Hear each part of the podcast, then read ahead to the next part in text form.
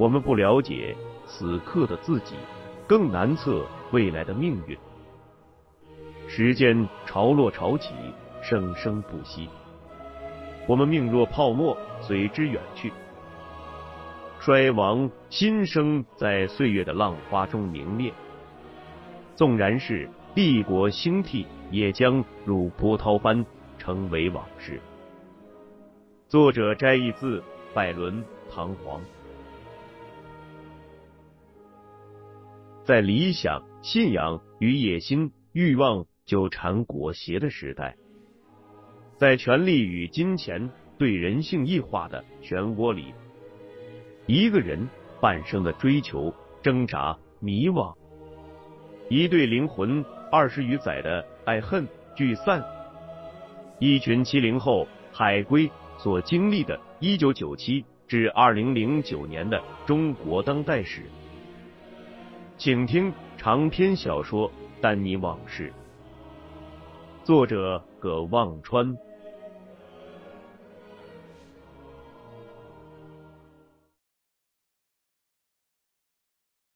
罗卫星和那几大包服装都被王正一等人押送到学校保卫科。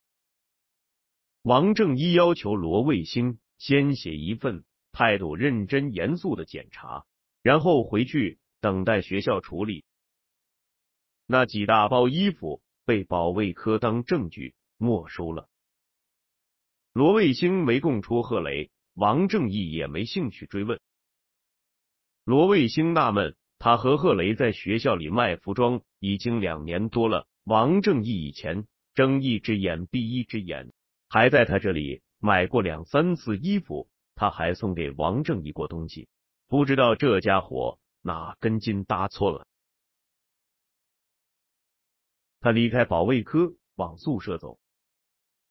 走到宿舍前的一条黑黑的林荫道，忽然眼前一道亮眼的闪光。原来前面不远处停着一辆车，打开了车灯，车灯晃着他的眼睛，他只好抬手挡住强光，勉强辨认出是一辆挂着军牌的丰田皇冠轿车。关向飞挺着肚子从车的后门下了车，背着手走到罗卫星面前，身后跟着那个上次打过罗卫星一拳的跟班。罗卫星放下举起的胳膊，警惕的问道：“你干啥？”关向飞冷笑道：“不干啥，干啥也不需要我动手。”说完，盯着罗卫星，故作一脸同情的问道：“你刚从保卫科出来？”罗卫星不回答。关向飞身后的那个跟班手脚麻利的上来。踹了罗卫星一脚，跟着骂道：“最怂！关总问你话呢，咋一点规矩都不懂？”关向飞抬抬手，示意那个跟班退后。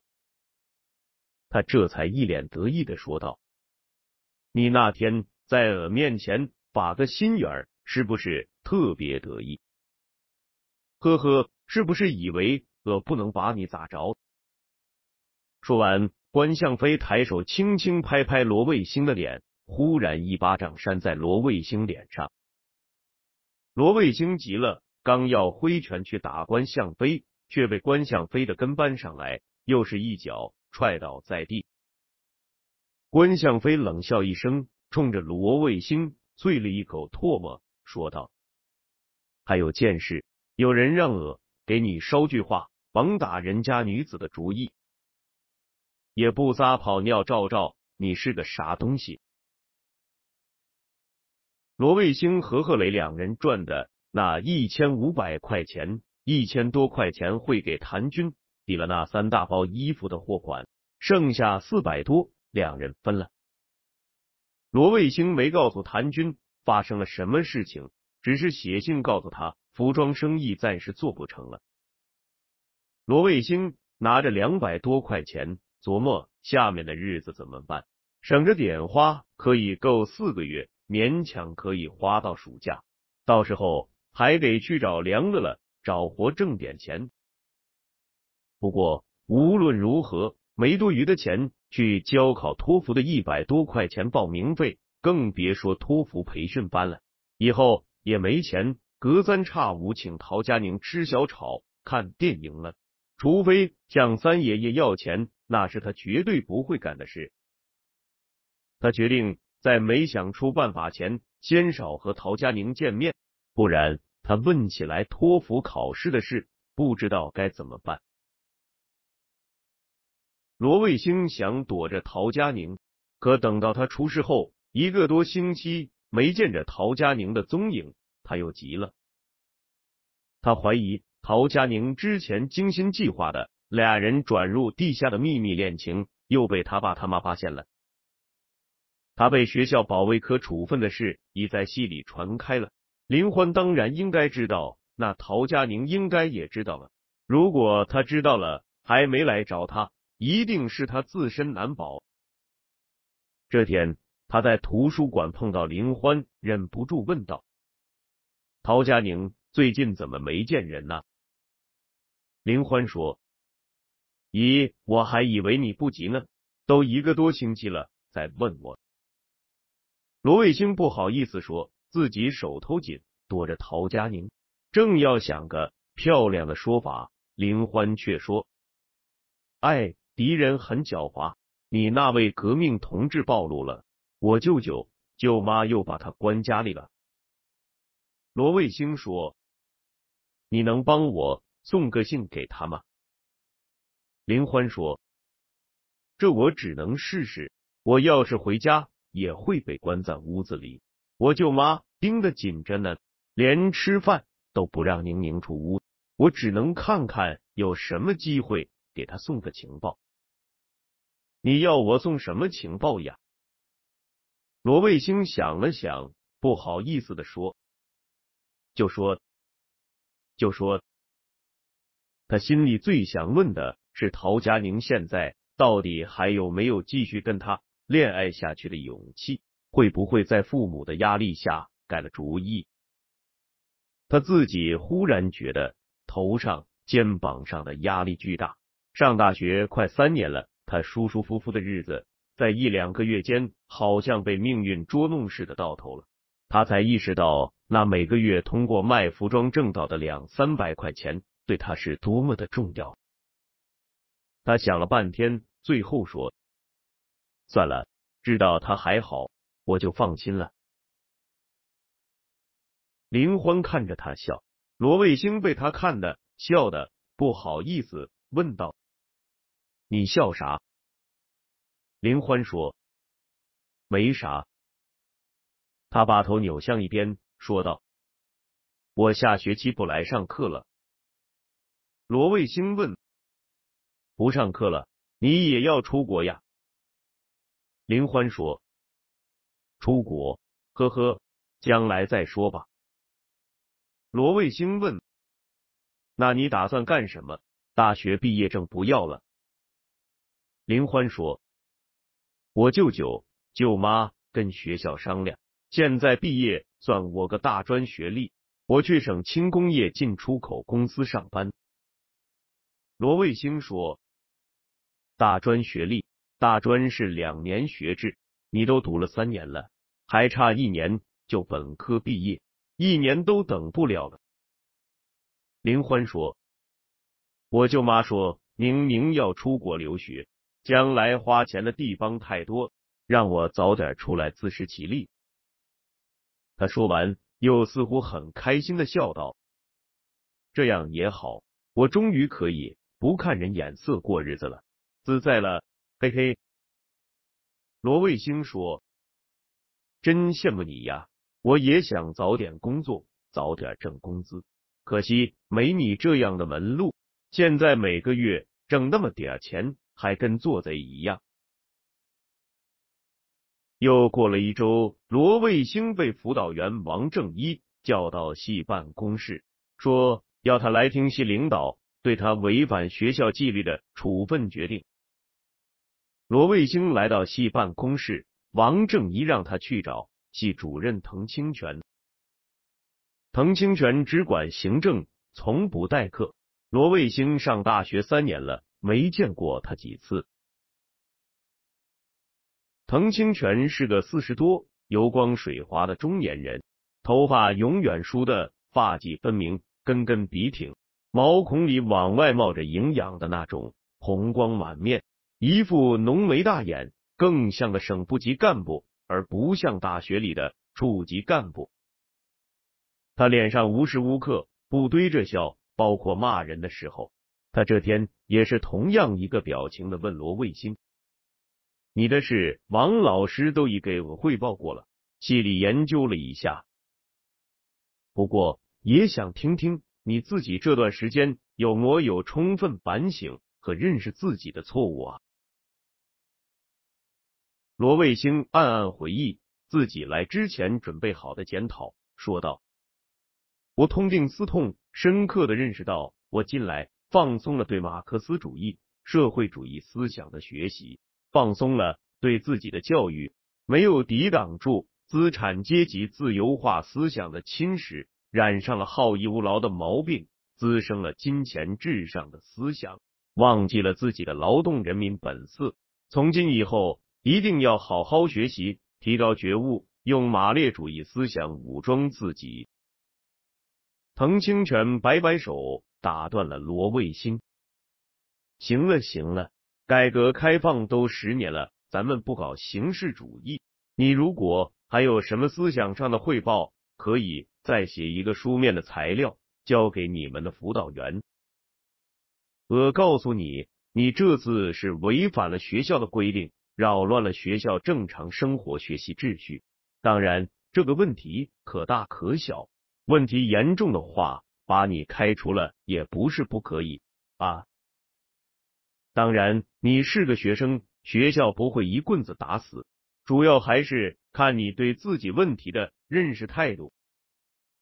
我记得你入学军训时就发生过打架斗殴的事。你不要急，你说你那是拉架，可你拉架为什么只拉解放军同志呀？为什么不劝劝那个？犯错误的同学呀，这说明你一直没有充分认识自己的问题吗？今天又在校园里未经允许私自从事倒买倒卖的活动。好了好了，服装不是计划内物资，但那也是违反学校规定的吧？学校是没有规定学生不能做生意，只是禁止小商小贩进校，可也没有规定。学生可以在校园里卖服装吧？没规定可以就是不可以。你甭急，我看今天你还是先回去，再认认真真反思一下，全面总结一下自己的错误。要深刻，要彻底，要切中要害。他又用食指点着罗卫星的脑门，满脸含笑，咬牙切齿重复道。要彻底，要切中要害。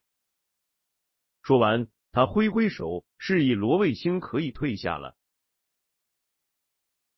罗卫星走出滕清泉的办公室，站在系办公室的院子想：滕清泉今天叫他过来，没说怎么处分他，难道只是要这么不咸不淡的教训一通，就让他出来了？他刚走出院子。就看到一辆黑色的拉达轿车停在路边，他刚想走过去，可前排副驾驶座位的车窗摇了下来，关向飞从车窗里探出头来。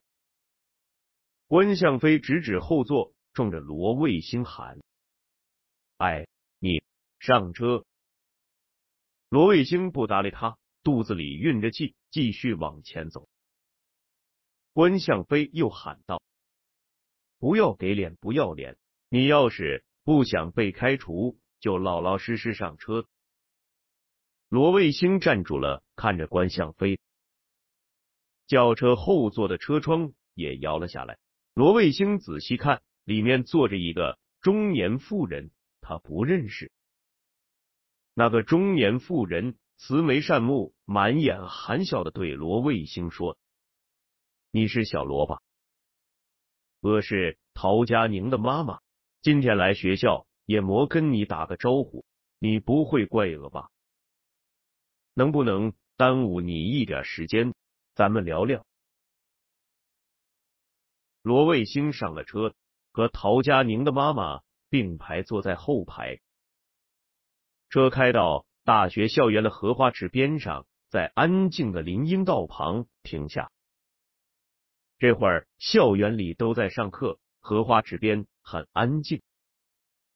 陶佳宁的妈妈和罗卫星下了车，在荷花池边找了个石凳坐下。陶佳宁的妈妈缓缓的说：“听我嘉玲欢说，你们俩是同学。我还听说你家庭条件不太好。呵呵，这也没啥不好意思的。再往前个几十年，大家都是工农群众嘛。阿姨一看你。”就是个勤奋好学、积极上进的好孩子，将来前途无量。哎，不像的那个闺女哦，你也认识了佳宁宁吧？她从小娇生惯养，被家里宠着护着，衣来伸手，饭来张口。哎呦，我都不好意思说。这不，我和他爸好不容易安排好了，让他出国读书。录取通知书也到了，学校也很不错，他又犹犹豫豫起来，真不让我们这些做家长的省心呀。罗卫星这才明白自己到底惹了谁，原来是陶佳宁拿到了出国留学的录取通知书，可能因为牵挂他罗卫星不想去了，他爸妈才费了这么大一番心思来修理他罗卫星，他。呜了一声，没说话。陶佳宁妈妈瞟了他一眼，又看着池里的荷叶，接着说：“他出国一年的学费、生活费要好几万，有亲朋好友帮忙，才申请到了一点奖学金。家里东拼西凑，也算是勉强让他能体体面面的去读个书吧。”就连呃嘉玲欢为了让宁宁去留学，这不也都说学不上了，自己不想成为家里的负担，哈哈。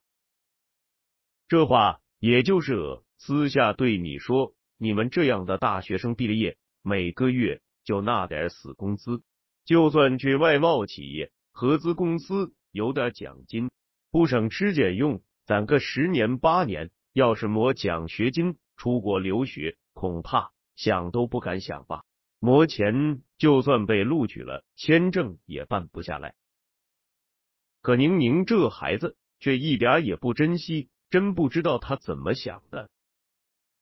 罗卫星只嘟囔了一句：“确实不知道他怎么想的。”陶佳宁妈妈站起来，略显担心的俯视着罗卫星，说道：“小罗。”我听说关向飞这孩子最近跟你发生了点误会，他跟我嘉玲欢在处对象，这恐怕你也是知道的，你别放在心上啊。他就是心眼实，脾气有点大，一点火就着。这不吵吵闹闹的，非要来学校找你算账，拦都拦不住，仗着他家。跟你们学校领导熟，非要学校开除你。我劝了他半天，这种违反原则的事咋能做呢？我跟他说，人家小罗家庭条件不好，好不容易上了个大学，你没事干了，去折腾人家干啥？人家大学毕业，本来还可以有个正式工作，说不定还当个国家干部，你非要闹的把人家开除了。你让人家去当工人、当农民、当临时工吗？可小飞这孩子就是太执拗，真是小题大做。呵呵，阿姨一定好好批评他。罗卫星的心里一紧，陶佳宁妈妈看着罗卫星的眼睛，悠悠的说：“阿姨，这都是为你好，才跟你说这么多的话。”我来学校是跟你们滕主任办我们家林欢的事。你们这个滕主任话真是多，还顺嘴说了你的事。听说最近你被系里领导批评了，我觉得他们也是拿了鸡毛当令箭，不就是勤工俭学，补贴一下生活费吗？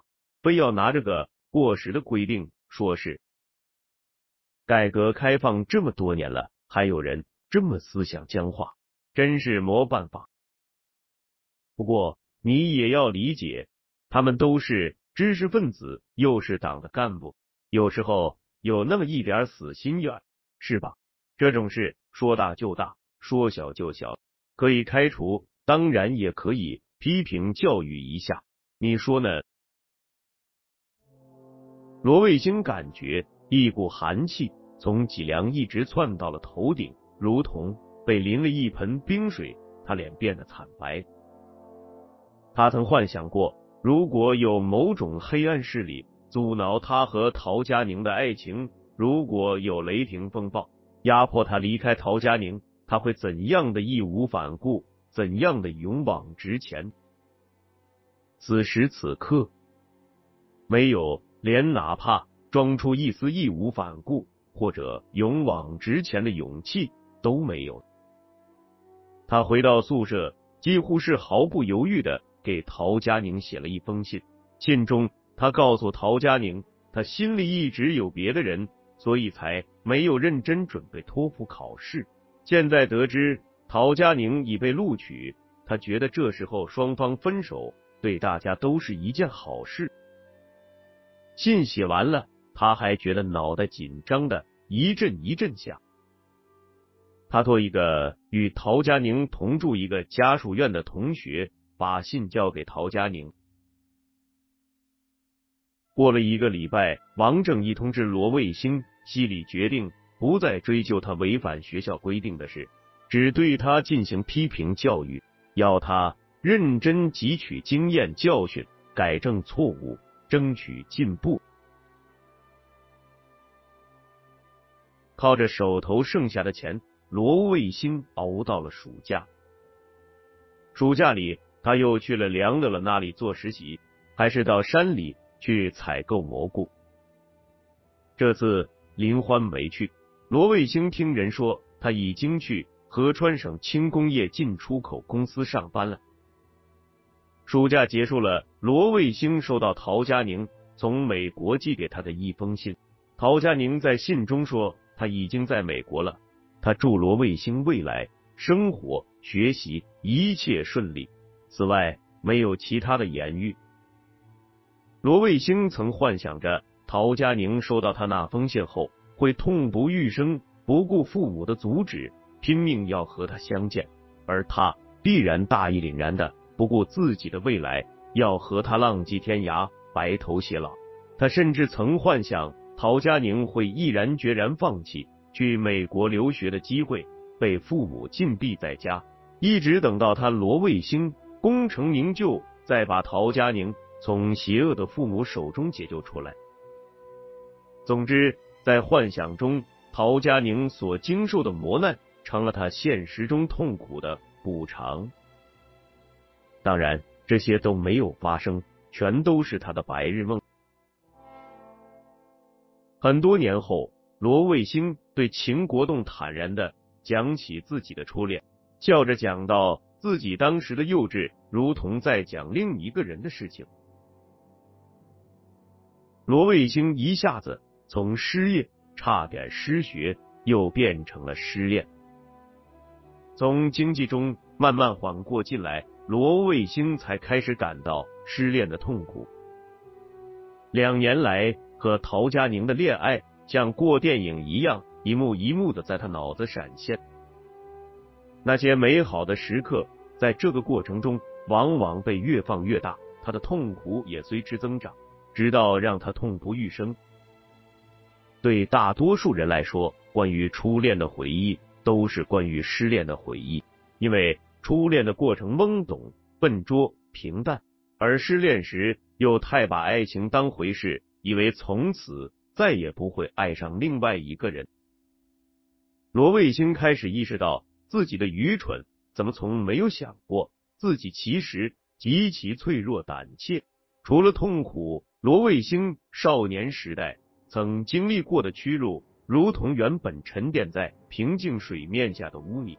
被搅动的一阵阵的泛起，他想起了多年前的那个深夜，昏暗的灯光下，在病床上即将离开人世的罗有弟想起了他妈那张苍白而充满希望的脸，想起了那个冬日在武警押解的囚车上抬起头向天怒吼的张大贵，想起了他从小到大那些曾被他关在心灵深处努力要忘记的屈辱和恐惧。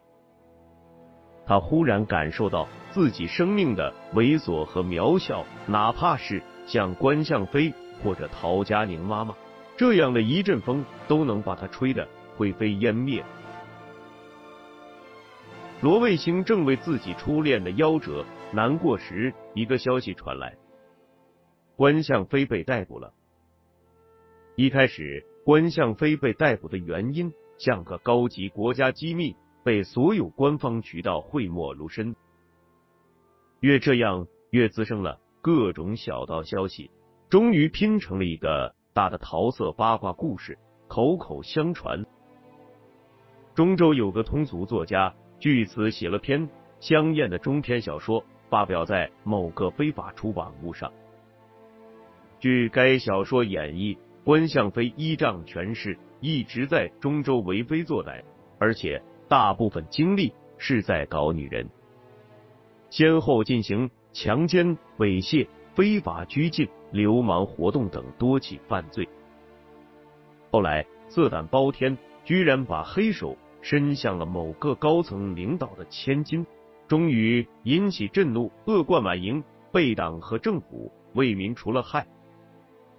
小说浓墨重彩的叙述了关相飞香艳曲折的风流故事。其中有几章涉及到中州市几所大学里的女生被勾引、蹂躏的细节，因此小说在中州的几个大学校园里被广泛传播。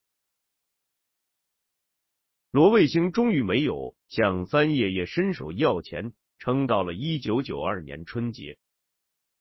那个春节，在遥远的南方，一个叫深圳的城市，发生了一件大事。开学后，学校忽然不再禁止学生做小生意了，甚至宣称鼓励学生通过各种方式勤工俭学。校园里逐渐有学生公开在校内的道路上摆摊卖起了各种东西。罗卫星的服装生意也恢复了，他和贺雷每个月二三百元的收入一直维持到大学毕业。